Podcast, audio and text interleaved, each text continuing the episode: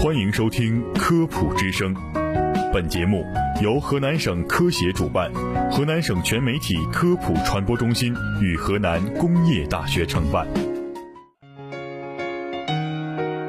民以食为天，食以安为先。食之本不仅在于美食之色、香、味，更在乎美食之新鲜、安全。就让食安天下带您一起探索食品安全的世界。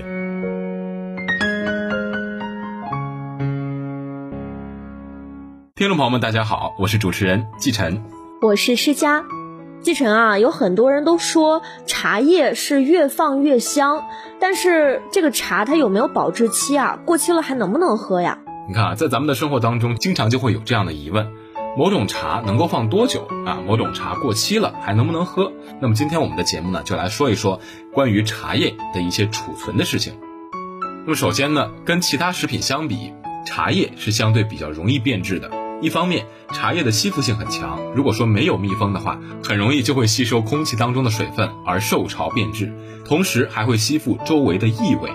那么另一方面呢，茶叶中的许多成分，比如说茶多酚、茶氨酸以及各种微量的风味成分都不够稳定，在存放当中就会慢慢的变化。没错，但是有趣的一点啊，就是不同成分的变化对于风味的影响是不同的。比如说，茶氨酸是茶中鲜爽风味的来源，它在存放的过程中呢，会转化分解，茶的鲜爽味就会逐渐的下降。而茶素等茶多酚涩味明显，在存放中呢，会发生氧化。氧化之后形成的茶黄素就不那么涩了，尤其是茶黄素能够与咖啡因结合，使得自身的涩味以及咖啡因的苦味都降低。那除此之外呀，还有一些纤维素分解成多糖而增加了稠滑的口感等等。没错，茶叶的保存呀，其实是一个非常复杂的事情。一方面，不同成分的变化会对风味的影响有所不同，有的变化是可取的，是好的，比如说儿茶素变成茶黄素会降低它的苦涩味，而有的变化是不好的，比如说茶氨酸的降解，茶的鲜爽就会降低。那么另一方面呢，不同的存放条件下，比如说温度、湿度、光照等等这些条件，都会影响到不同的化学反应的速度。如果是在常温之下，绿茶放几个月，风味的变化就较为明显了。所以说，我们通常会说绿茶不耐存放。但如果是封装在铝箔袋中，放在冰箱的冷冻室里面，茶叶不受潮，各种化学反应的速度也很慢。所以说，即使放了很多年，也依然还是可以喝的。没错，氧化反应是茶叶当中最重要的反应之一，而红茶。则是在制作过程当中已经把氧化进行到了极致的一种茶，所以说在存放的过程当中，氧化就不是什么大问题了。另外啊，红茶的工艺带来的醇、铜类似的风味物质相对比较稳定，所以说红茶的存放就比绿茶要更容易了。那简单来说呢，就是制作过程中不氧化或者是氧化程度低的茶，比如绿茶或者铁观音等轻度氧化的乌龙茶。在存放中就比较容易变质了，而氧化程度深的，比如红茶的单丛、岩茶等等重氧化乌龙茶，就更容易存放一些。其实啊，不管是哪一种茶，如果说条件满足，密封加上低温，都可以大大延长它的保存时间。如果说密封的时候抽了真空，那就更利于保存了。没错。但是啊，白茶和黑茶这两种茶的情况则是有些不同的。白茶和黑茶通常是用成熟的叶片，白茶是不进行杀青灭酶的，充分利用鲜叶中本来的酶进行叶片内物质的转化；而黑茶呢，则是进行深度的氧化和发酵，也就是让叶片中的物质充分的转化，产生新的物质。